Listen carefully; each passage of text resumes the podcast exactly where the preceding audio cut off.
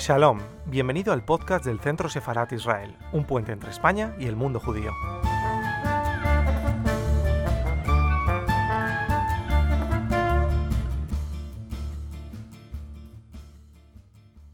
Que, comienza justo con el final de la guerra, si no me equivoco. Es una, es una obra eh, en la que su personaje principal se encuentra en un momento en el que, como tanta gente, tantas víctimas eh, al finalizar la Segunda Guerra Mundial, pues no sabe dónde ir, no pueden, no pueden regresar a sus hogares porque sus hogares ya no están y se encuentra en un momento eh, complicado.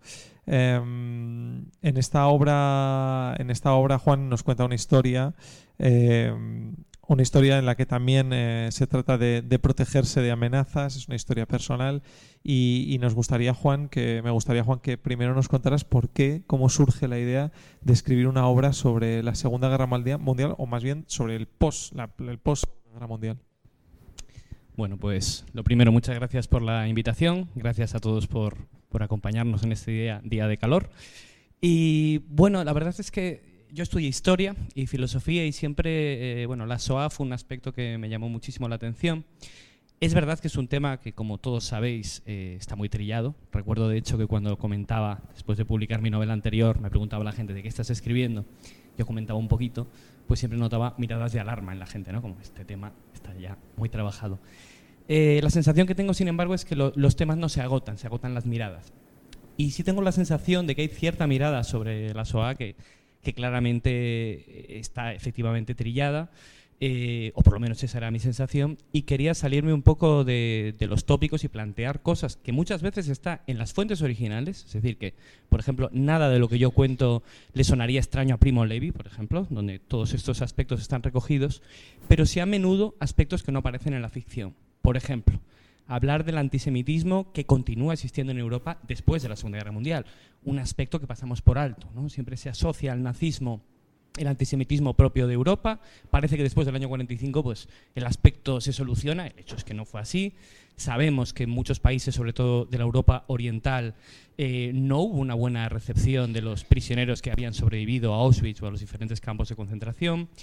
Eh, sabemos al mismo tiempo que muchos padecían trastornos de estrés postraumático y que no recibieron la atención ni de sus gobiernos ni de, sus ciudadanos, que existía un poco algo que vemos en la mayoría de los testimonios, y es que al llegar a casa no querían sus propios familiares que hablaran de lo que había ocurrido. Era como, bueno, eso hay que superarlo, hay que dejarlo atrás. Aparece también esto muy claro en, Sin Destino de, de ¿no? donde él quiere llegar y hablar de lo que ha vivido, pero nadie quiere darles ese espacio quizás porque es una forma de sentirse culpables, ¿no? Pues si, si, estas personas cuentan su experiencia, automáticamente la idea que tenían ellos es, bueno, aquí también lo hemos pasado muy mal durante la guerra, yo no soy culpable de lo que te ha ocurrido, y bueno, pues muchas veces no se trataba de culpar a nadie, se trataba simplemente de algo tan sencillo como poder tener voz en una experiencia traumática que has vivido.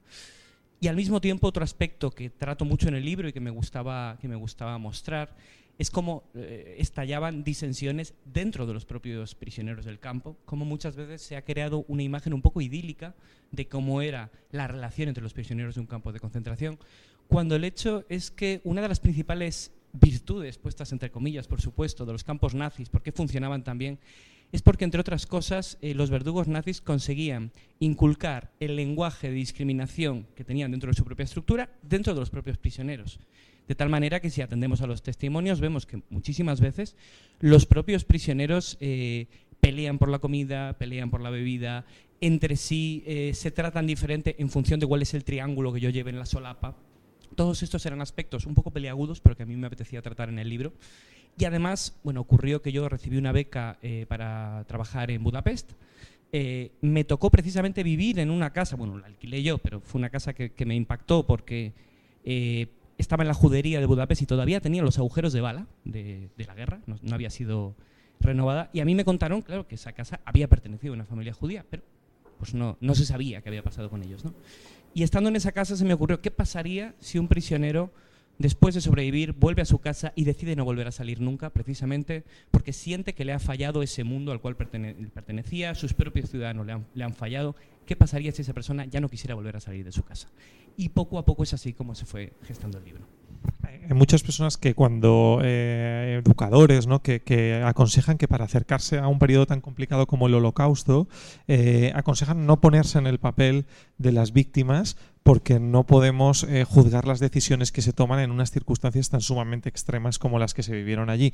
No sé si el libro realmente a la hora de escribirlo empatizaste con, tantas y tantas personas que comenzaron después del holocausto una vida para nada sencilla, eh, peregrinando en muchas ocasiones por diferentes países de Europa. Sí, por supuesto desarrollé un fuerte sentimiento de empatía, lo cual hizo que la escritura del libro no fuera fácil. Y hubo momentos de la escritura en las que yo me detuve y me planteé si de verdad lo que estaba haciendo era o no un ejercicio político. Había algo de frivolidad en el hecho de que alguien que ha nacido en el año 84, que es español, que está absolutamente ajeno a todo ese escenario, juegue a reconstruir la vida de una víctima. Y de hecho me llegaron a preguntar, bueno, ¿y el hecho de mostrar esa vida tan dura de los prisioneros y al mismo tiempo, como tú dices, las decisiones morales que se tienen que tomar en esos campos, no es una manera de afear la conciencia de las víctimas? Y tuve la sensación opuesta. A mí lo que me parece es que mostrar una imagen edulcorada de la víctima equivale un poco a decir que todos aquellos que no tomaron las decisiones podemos decir, óptimas moralmente, de alguna manera no son buenos prisioneros, que había una buena manera de ser una víctima. Y yo no considero eso.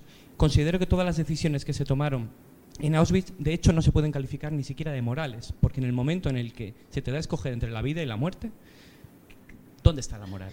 Precisamente un Estado, podemos decir que deja de ser un Estado libre en aquel lugar en el que no podemos tomar decisiones morales, porque si tomamos la decisión óptima, equivale a morir. Entonces, eh, sí sentí finalmente que era un ejercicio positivo hacia la memoria de las víctimas y por ello me atreví a, culminarlo. Pero sí hubo varios momentos en los que uno se lo plantea, ¿no? Y tienes la pregunta siempre de adorno de ¿se puede o no escribir después de Auschwitz? ¿Tiene algún sentido? ¿Se puede hacer algo bello? Porque al fin y al cabo en la literatura se tiende a cierto concepto de la belleza eh, a partir de una experiencia tan horrenda. Bueno, mi respuesta fue que sí, pero al mismo tiempo, como habrás visto, eh, no mostré de manera muy clara eh, la propia experiencia de Auschwitz, más bien me interesó recrear el trauma, más que la propia experiencia del campo. Em, bueno, antes de comenzar con la lectura, una, última pregunta. No es tu primera obra, les aconsejo de hecho que, lean si pueden El cielo de Lima o Los que duermen. Em, no sé si este tema es muy espinoso, eh, no sé si deja una huella especial en ti, en el escritor, una vez que se termina este proceso de, escritura de Canadá. Pues en realidad ha dejado una huella curiosa y es que yo siempre estuve muy obsesionado con este tema desde que soy niño y, pues, como digo, como historiador y como filósofo, bueno, no sé qué consiste ser filósofo, como licenciado en filosofía. ¿no? Eh, es un tema que traté mucho. La huella que me ha dejado, paradójicamente, es que es un tema del que ya no me he vuelto a ocupar. Por primera vez he sentido que había escrito lo que quería decir y que de alguna manera es un tema que yo ya tengo una posición formada y no quiere decir que no me pueda interesar por seguir reflexionando sobre el tema, pero es verdad que ya no es un tema tan acuciante para mí. Eh, es un tema que yo ya había trabajado muchas veces, de hecho en varios cuentos de los que duerme existía de nuevo el, el tema del nazismo, pero sí es verdad que ahora mismo es un tema que siento un poco como superado dentro de mí y como que siento que puedo abordar otros aspectos porque para mí la, escritura no es solo una forma de transmisión del conocimiento, ¿no? Se suele decir en una entrevista, bueno, ¿y qué quería decir el autor? Generalmente yo no tengo nada muy claro que decir, más bien la propia escritura me dice a mí lo que yo pienso de un tema y es ese proceso de escribirlo lo que me hace ser consciente de lo que yo pienso de algo. Creo que ya he llegado a un punto, que no sé si es el que tendré toda mi vida, pero ahora mismo sí tengo una visión coherente, no sé si correcta, pero personal, sobre este problema. Y es verdad que es un tema que en los dos últimos años que, tiene el libro no he vuelto a ocuparme de él de manera directa y lo siento como un avance, ¿no? como pasar hacia otra cosa. Pues vamos a escuchar ya estos eh, fragmentos que ha escogido el propio Juan eh, sobre su obra, así que cuando quieras nos, nos presentas. Perfecto.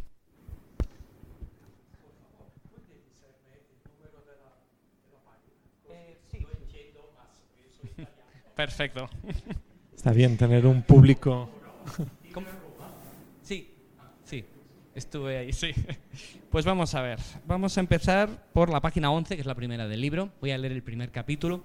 Siempre es un poco complicado el hacer una lectura de fragmentos de una novela, porque como sabéis, digamos que la poesía se presta un poquito más al recital público, pero a mí me gusta mucho el formato de lectura.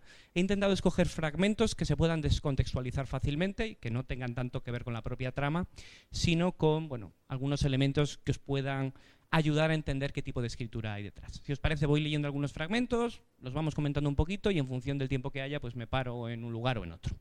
Voy a comenzar con el primer capítulo, es un capítulo muy cortito que es con el que arranca la novela. Tu casa sigue en pie. Tenías la esperanza de que se hubiera venido abajo. Tal vez esperanza no sea la palabra apropiada, pero si no es esa, entonces ¿cuál? Tenías, eso sí puedes decirlo, la certeza de que tu casa ya no estaba y al mismo tiempo la certeza de que esto no importaba en absoluto. Simplemente doblarías la esquina y no encontrarías nada. Un solar vacío, un hueco en mitad de la calle. Puede que una cancela con sus lanzas apuntando al cielo. O el edificio aún en su lugar, pero abierto desde el zócalo a la azotea, como esa casa que acabas de ver en la calle Casinci, tan parecida a la concha vacía de un molusco o a una casita de muñecas. Un hombre tomaba el té en la segunda planta, en una porción pequeña de lo que debió de ser un salón grande. El reloj de pared, la mesa del comedor, su butacón, todo apenas un metro o metro y medio del precipicio. Tú mirabas su cara, tratabas de reconocer un gesto humano en el ritual con que agitaba la cucharilla, pero el tipo solo miraba su tacita de té. Es entonces cuando piensas en tu casa que tal vez otra bomba ha destripado, que tal vez ha desaparecido por completo, y sientes ese algo que podría llamarse esperanza. Pero dejas atrás las últimas pirámides de escombros, doblas la esquina y comprendes que nada ha cambiado. Los mismos letreros y el mismo escaparate de la panadería, el número del portal aún ladeado, las ventanas sin maceteros ni flores, pero todavía ventanas, todavía con algo que esconder detrás de los cristales. Hasta la gente que pasea parece la misma. Hay que mirar más allá de tu calle para sentir que el tiempo ha pasado para descubrir lo que ese tiempo ha hecho con la ciudad. O bien descender a lo minúsculo, acercarse a la casa y tocar las melladuras que acribillan la pared, la pintura descarapelada, los huecos diminutos en los que cabe una bala y la uña de tu dedo meñique. Eso haces ahora, acercarte. Te detienes en el portal y acaricias la cerradura. Te dejas resbalar hasta el suelo con la espalda apoyada en la puerta porque en tu morral guardas muchas cosas. Un par de zapatos y una muda limpia, una pastilla de jabón y un atado de cigarros velomorcanal, un trozo de cuerda, un encendedor de mecha y una cuña de queso, pero ninguna llave. Hace un momento habías perdido una casa y era más sencillo continuar caminando. Ahora has perdido una llave y solo te queda sentarte a esperar en la puerta. A tu alrededor todo el mundo parece esperar alguna cosa, ves a un niño con los calcetines subidos hasta las rodillas que busca un comprador para su reloj de plata. Un muchacho que fuma apoyado en sus muletas. Una fila de mujeres formando delante de la tienda de comestibles, como zurcidas las unas a las otras por la resignación y el hambre. Ves las últimas hogazas de pan negro dispuestas en el escaparate. Ves al tendero que las despacha. Lo ves alzar los ojos, detenerse en los tuyos. Sabe quién es ese hombre, y Él sabe quién eres tú. Desde el otro lado del cristal asistes a su gesto de reconocimiento, esa manera de quedarse paralizado en mitad de un pedido, de abrir mucho los ojos y ladear un poco el bigote para sonreírte solo con la comisura de la boca. Sale de la tienda cojeando, con el mandil todavía puesto y los brazos abiertos, en un gesto de hospitalidad o de súplica. Murmura tu nombre, usando la esquina de esa sonrisa. Tú no repites el suyo. Solo es un vecino, piensas, y tal vez deberías llamarlo así, simplemente el vecino. Y ese hombre, el vecino, dice que quiere abrazarte y al final te abraza. Bueno, este es, no, sé si quieres decir algo, digo yo. Muy bien. Bueno, eh, este es el capítulo con el que abre la novela, que por cierto, paradójicamente yo escribo todas mis novelas en desorden y generalmente el inicio es lo último que hago, así que esto es de las últimas cosas que escribí en realidad. Eh, pero era una manera bueno, de, situar al, lector en el ambiente. En primer lugar, quizá os llame la atención el uso de la segunda persona, hacia quién se está dirigiendo. Eh, bueno, esto es un hallazgo, pues, en mi opinión, positivo, aunque pues, siempre es muy discutible, eh, que hice en mitad del proceso de la novela, que me interesaba que el personaje hablara consigo mismo, usara todo el rato esa segunda persona. Eh, porque al fin y al cabo es un personaje que acaba de regresar, como digo, de esta experiencia traumática, decide encerrarse, es incapaz de lidiar con la realidad una vez regresa a su casa, y casi toda la novela transcurre, podemos decir, dentro de la cabeza del personaje. Entonces me interesaba esta segunda persona como una manera de mostrar la propia escisión de la mente del personaje que está todo el rato dialogando consigo mismo, todo el rato en este momento de despersonalización, porque esta es una de las cosas que, sucede cuando uno vive una experiencia traumática, que llega a cierta escisión de lo que tú eres, lo que creías ser. Al mismo tiempo, esta voz un poco monocorde, que está llena de órdenes, de, eh, en cierto modo remite a las voces que él ha escuchado en el campo. Y al mismo tiempo hay algo aquí también que creo que puede servirnos para un poco dar la clave para toda la novela. No hay nombres propios. En ningún momento de la novela hay nombres propios. El vecino se llama así, el vecino. Porque el vecino para el personaje, más allá de su propia conciencia individual, no es más que una representación de todos los vecinos que no hicieron nada por salvarle. Él mismo no se da nombre en ningún momento. Y además es una novela que, aunque puedo decir aquí que obviamente trata sobre la Segunda Guerra Mundial, nunca jamás se cita ni la palabra nazismo, ni la palabra Auschwitz, ni la palabra Budapest, ni la palabra Hitler, ni la palabra judío.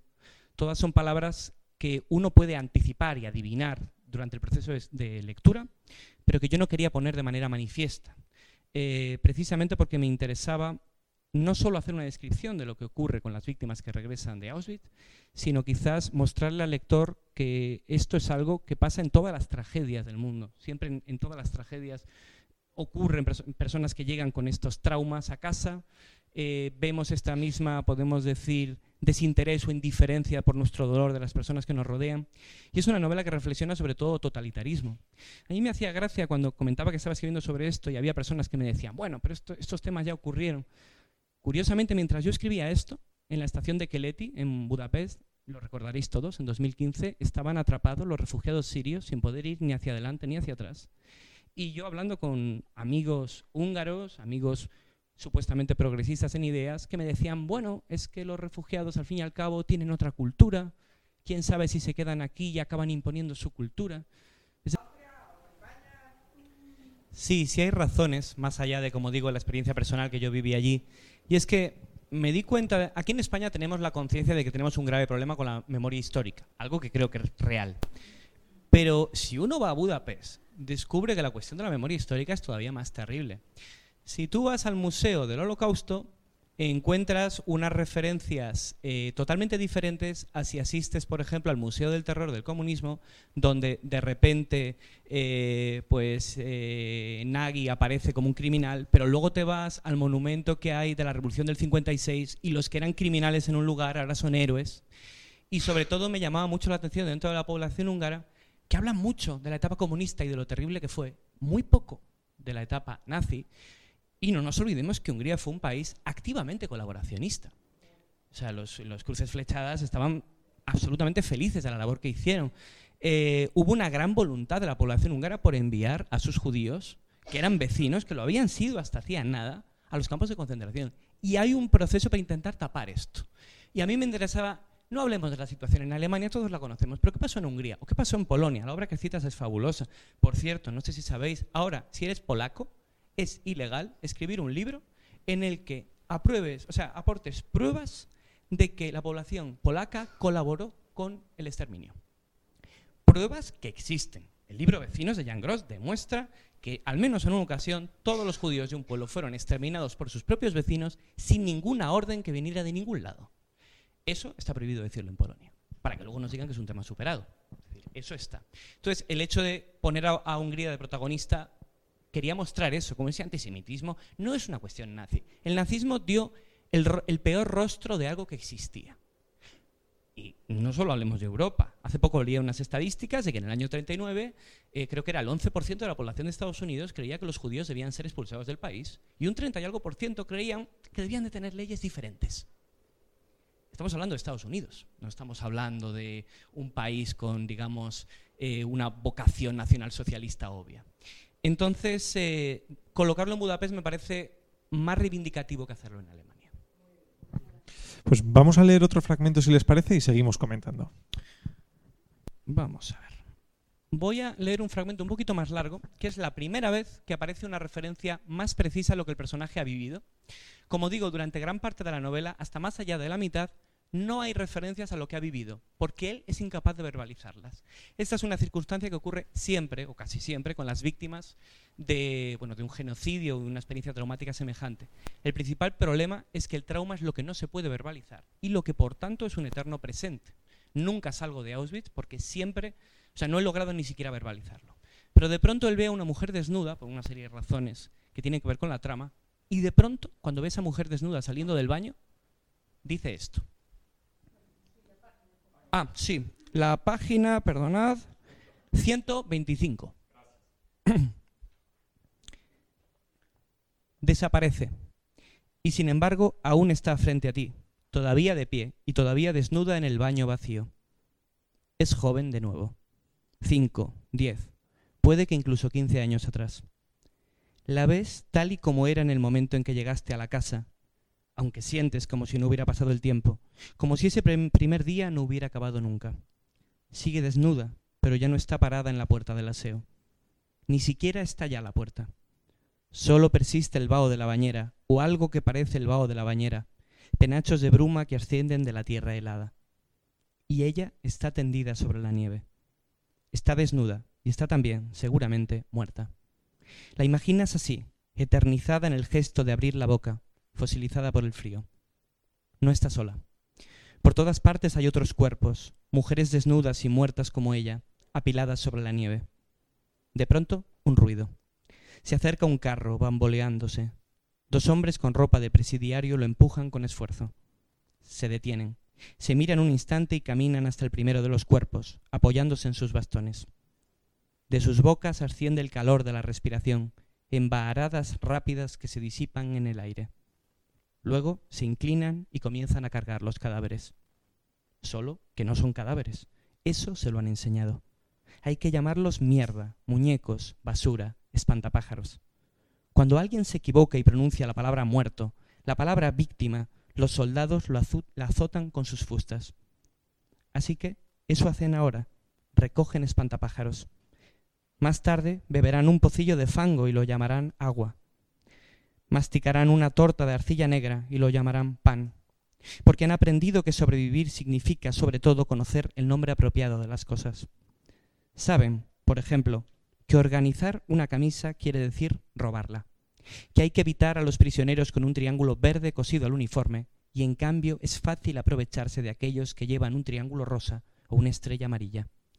Que ser elegido en las elecciones significa convertirse uno mismo en espantapájaros que hay que dormir encima de la escudilla y la cuchara para evitar que otros las organicen durante la noche, que trabajar en el comando Canadá alarga tu vida y palear carbón te la corta.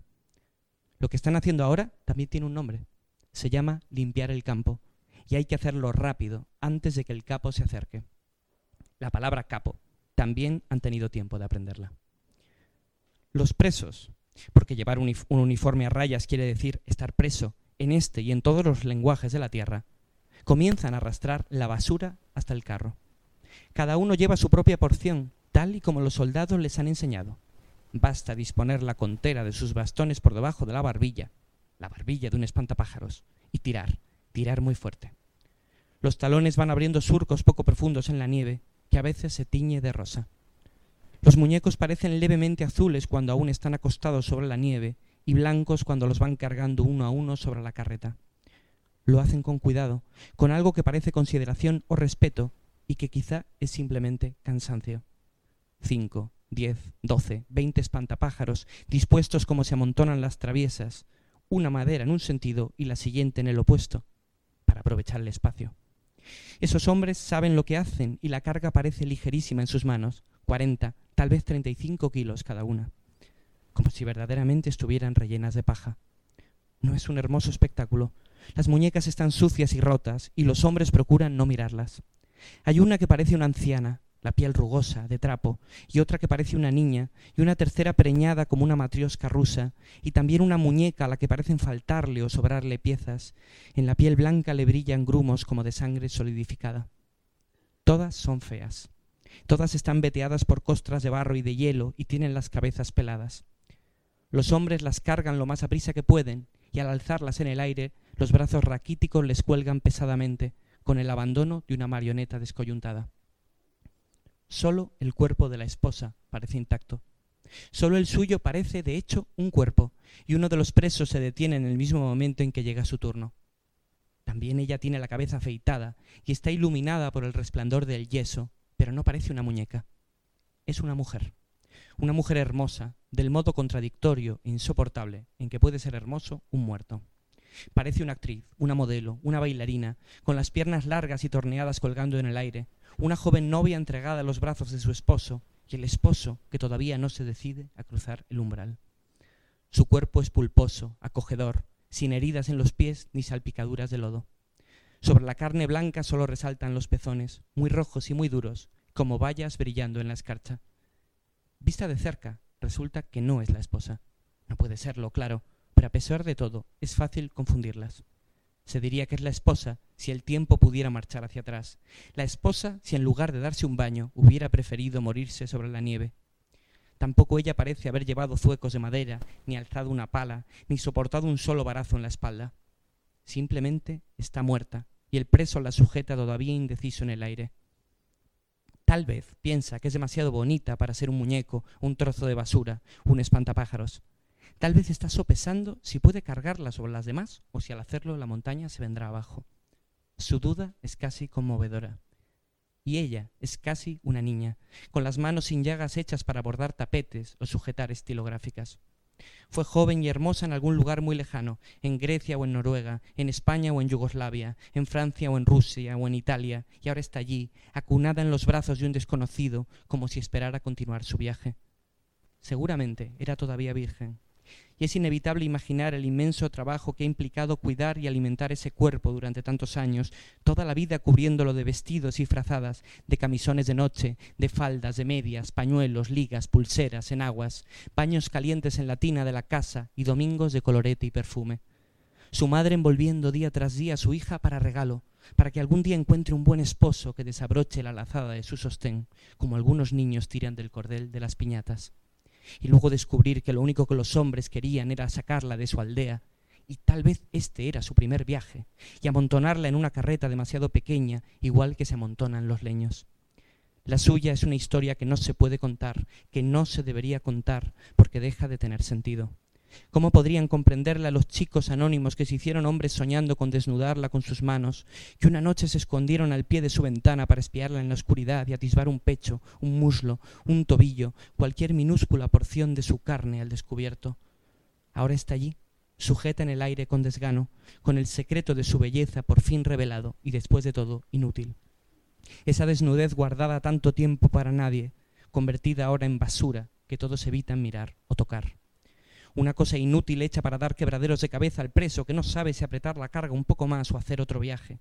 También él es muy joven, 16, como mucho 17 años, 45, todo lo más 50 kilos. Quizá él también es virgen. Esta podría ser la primera vez que toca a una mujer desnuda. A lo mejor siente asco o a lo mejor se excita. ¿Quién puede saberlo? Porque es la primera vez que toca a una mujer desnuda y quizá también la primera vez que toca a un muerto. O tal vez no piense, no sienta nada. Un momento de duda y luego una decisión súbita. Han de caber en la misma carreta, las 23. Apretémoslas tanto como sea necesario, o si no el capo nos castigará por la demora. Bien, esta es la primera vez que aparece, como digo, una referencia más precisa a, digamos, los padecimientos que el personaje ha sufrido en Auschwitz y me interesaba sobre todo el juego de despersonalización al que son sometidos los prisioneros. Esto que cuento de que los nazis no permitían a los prisioneros tratarse como seres humanos, no permitían usar la palabra muerto, la palabra cadáver es real. Entre otras cosas porque los nazis también son seres humanos, que también en muchas ocasiones sentían como difícil el trabajo que estaban haciendo. Y una manera que tienen todos los gobiernos totalitarios de conseguir que sus verdugos colaboren es convencerles de que lo que están haciendo no es matar seres humanos, sino despiojar eh, ratas, sabéis, el término rata asociado sobre todo a, los judíos, pero también a otros prisioneros del campo, llamarlos espantapájaros, llamarlos basura, que es una forma de lograr que no se empatice con ellos. Y al mismo tiempo se hace una referencia en este texto a la palabra Canadá, que da título al libro y que al mismo tiempo me gustaría explicar en qué consiste. Canadá era el eh, lugar del campo de concentración de Auschwitz, que en el, en el propio argot del campo se llamaba Canadá, que era el lugar donde se almacenaban las riquezas de los judíos. Se llamaba Canadá porque es Canadá, en alemán y había bueno, toda una serie de denominaciones dentro del campo que generalmente tenían que ver con países. Como Canadá era considerado un país muy rico, se entendía que eso era dentro del universo, que era Auschwitz. Canadá, Canadá era el lugar más rico. Y lo curioso es que generalmente cuando se hacen novelas o películas sobre la SOA, sobre Auschwitz, sobre estas experiencias, se suele eh, fijar la cámara o se suele fijar el autor en aquellas personas que padecieron las mayores, podemos decir, sufrimientos físicos. Pero a mí me interesaba más las personas que tienen mayores sufrimientos morales, que en mi opinión son las que trabajaban en Canadá. ¿Por qué? Porque en Canadá, entre comillas, y permitidme la frivolidad, se vivía bien. Los prisioneros de Canadá tenían acceso a muchas riquezas que podían intercambiar por favores con los nazis del campo. Se sabe que había un gran tráfico de oro con soldados, y tú le dabas bajo cuerda, por ejemplo, una sortija de oro que había robado dentro de lo que a su vez ellos habían robado a los prisioneros, y este a cambio te daba algún tipo de libertad dentro del campo, te daba más comida, te daba más bebida. Y al mismo tiempo leí el, el testimonio de alguien que trabajaba en Canadá y me pareció terrible, porque lo que decía es, lo más espantoso de todo es que cuando yo trabajaba allí, rezaba porque llegaran más trenes, porque si no llegaban trenes, limpiaban a los prisioneros de Canadá también. Por lo tanto, necesitábamos que siguieran llegando víctimas. Y no hay nada más terrible que desear las muertes de tus congéneres para sobrevivir tú. Entonces me pareció que era muchísimo más terrible que contar un, sufrimiento físico, hablar de ese sufrimiento moral. Yo estoy en un lugar en el que espero que mis compañeros, mis compatriotas mueran, porque si no mueren, yo no puedo sobrevivir. Y es por ello por lo que, como digo, situé a mi personaje como uno de los operarios de Canadá. De hecho, hay, hay eh, textos publicados acerca del Comando Canadá, ¿no? que, que también eh, del que se ha hablado mucho en muchas ocasiones, que son, como bien dices, todas las personas que se encargaban de esos alijos dentro de, dentro de los campos. Me llama mucho la atención ¿no? la deshumanización, que es algo que, muchos testimonios de supervivientes cuentan, ¿no? esa llegada al campo y dos horas más tarde colocaban a gente al lado de sus amigos de toda la vida y no les reconocían, ¿no? porque no sé si justamente lo que he mencionado, no sé si era muy... O sea, realmente el no mencionar la palabra nazi, el no mencionar, no sé si eh, te supuso un esfuerzo o como tenías tan clara la idea de lo que querías, eh, fue bastante natural.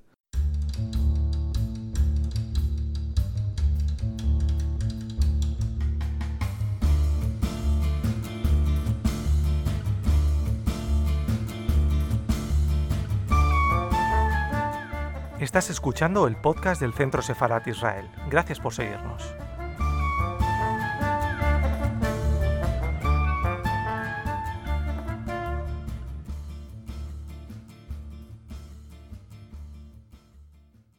Bueno, empiezo por aquí, voy luego contigo. Eh, lo primero, muchísimas gracias por, los comentarios. Claro, si era mi voluntad eh, darle una gran importancia a la estructura, es lo que más pensé.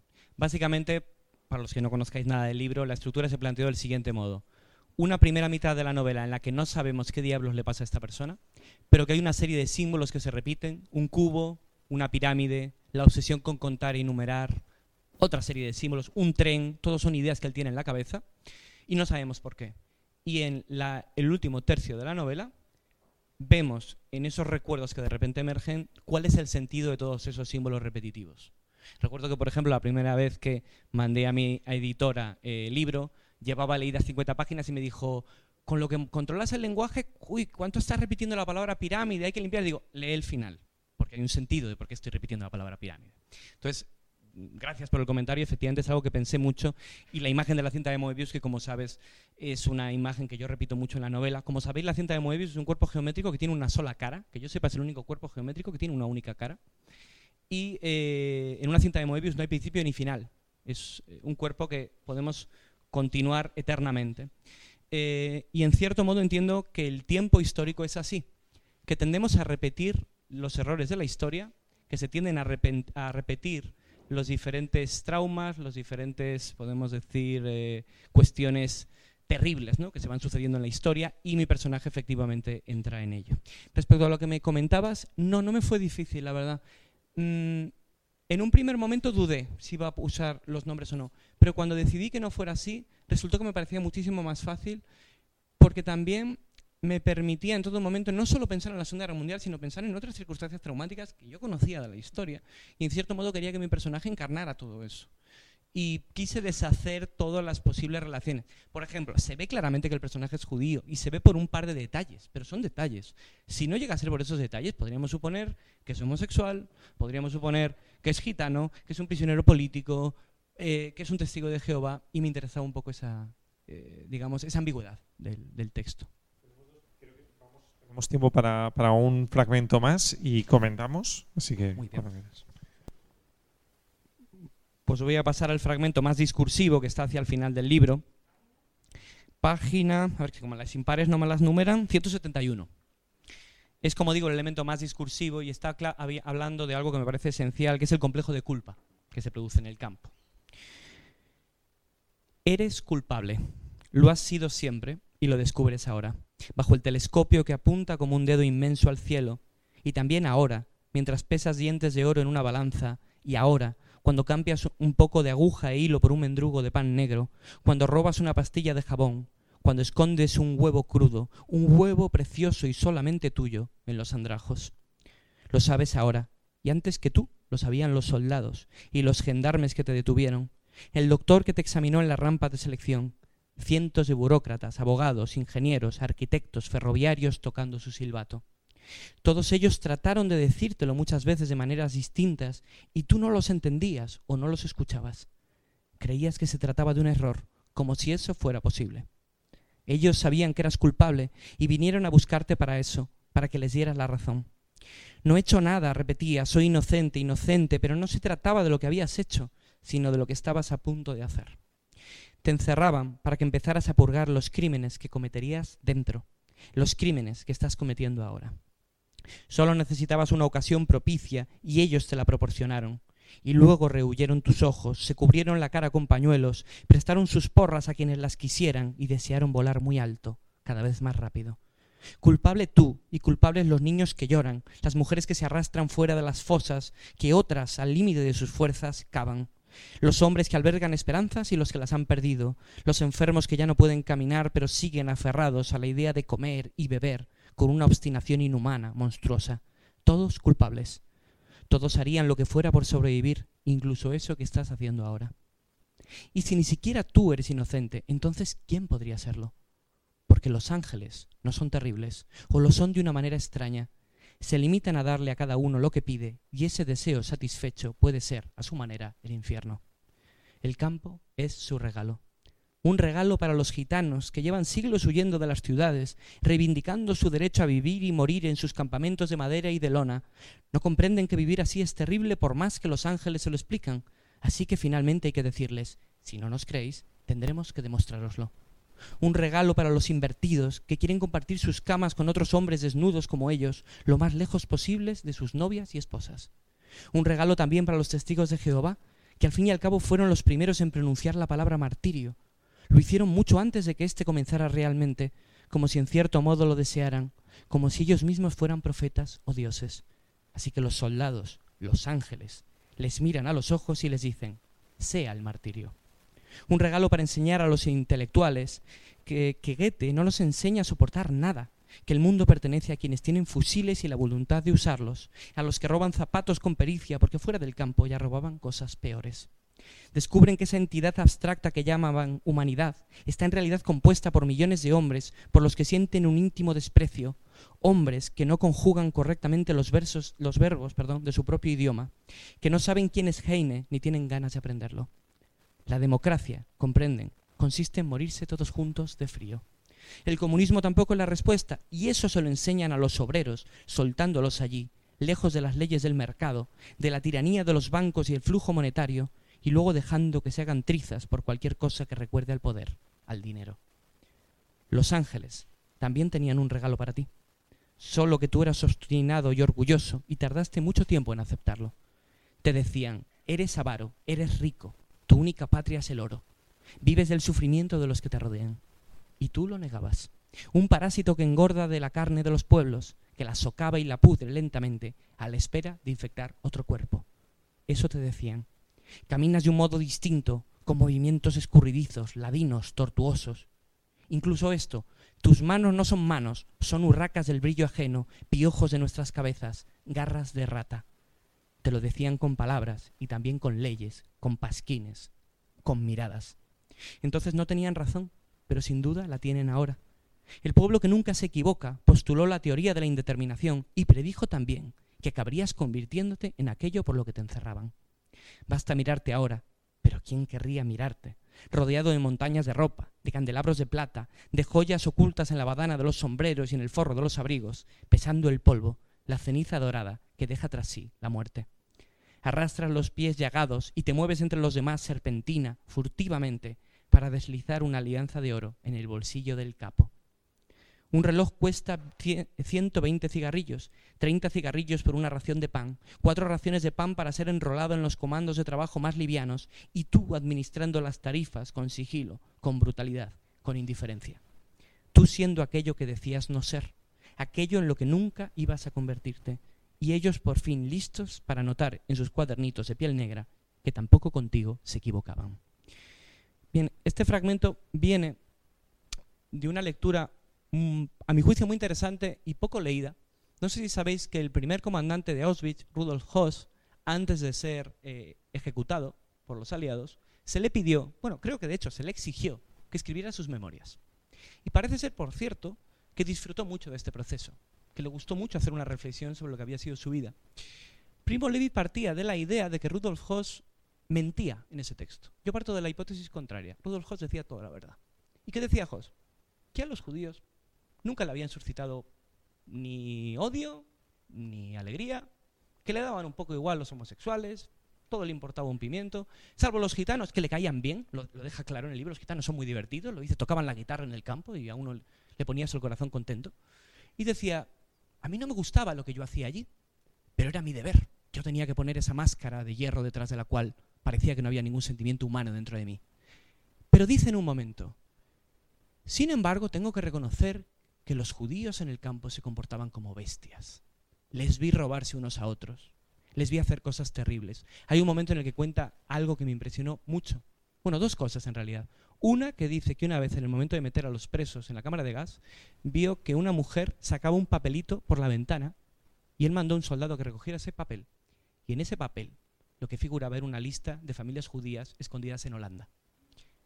Y él lo que pensó fue, ¿Quería esa mujer que la salváramos por esa lista? ¿O se había embrutecido hasta tal punto que ya de por sí era una bestia que quería ver muertos a sus semejantes? Y en otro momento cuenta que viendo trabajar a los Sonderkommando, aquellos que sacan los cadáveres de la cámara de gas, vio a un hombre que de pronto se quedaba un instante paralizado recogiendo un cuerpo, pero cinco segundos después reanudaba la marcha como si tal cosa.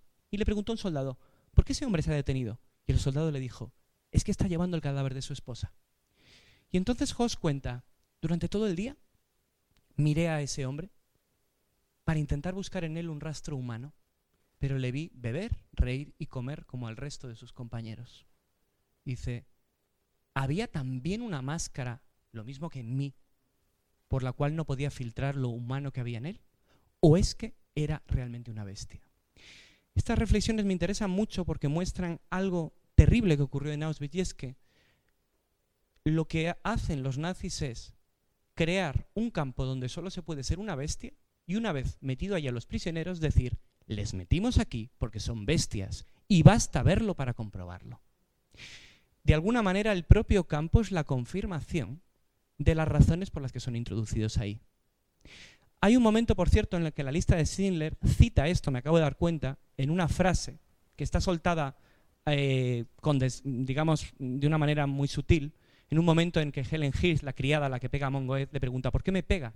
Y él dice, la pregunta por la que te pego es porque me preguntas que por qué te pego.